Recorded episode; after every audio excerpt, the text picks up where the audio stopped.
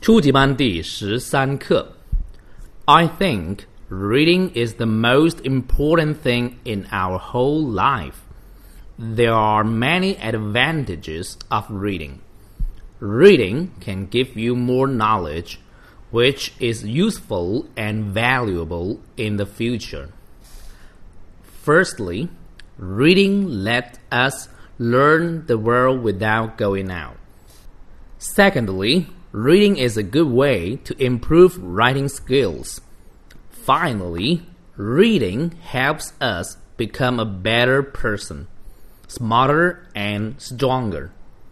Therefore, start reading, no matter how old you are and what you are doing.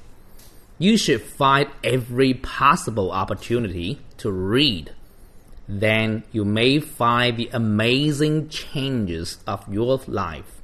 看生字，advantage，上节课学过了哈，好处、优势；knowledge，知识；valuable，珍贵的；in the future，未来；improve，提高；no matter how，无论如何；possible， 可能的；opportunity，机会。